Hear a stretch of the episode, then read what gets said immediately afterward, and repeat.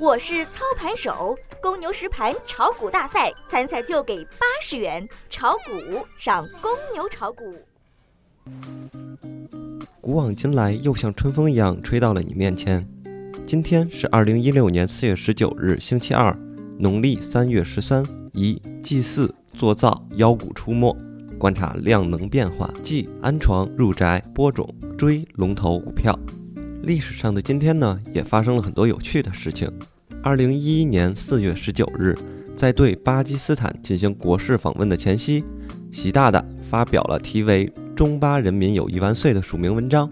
并且之后签署了总价值四百六十亿美元的协议。由此而产生的一带一路概念，也是被市场炒得沸沸扬扬。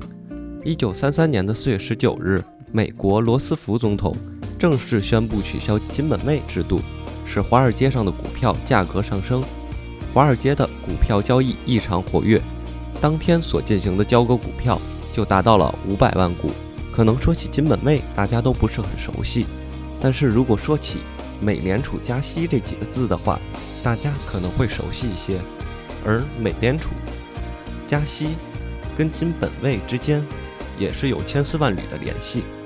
这个话题咱们之后慢慢来聊。同时，二零一二年的四月十九日，世界银行报告称，世界上四分之三的贫困人口还没有银行账户，不仅是因为贫穷，并且呢，也是因为开户费用高，银行距离远，开户需要填写大量表格的缘故。听友们，你们可以想一下，你们如果有银行账户，不管是有多少钱，只要是有银行账户，那么恭喜你，你已经成为世界上最顶尖的那四分之一的人了，是不是感觉很棒？好了，今天的节目就到这儿了。华生后天同一时间还在这里，咱们一起来聊昨天的故事。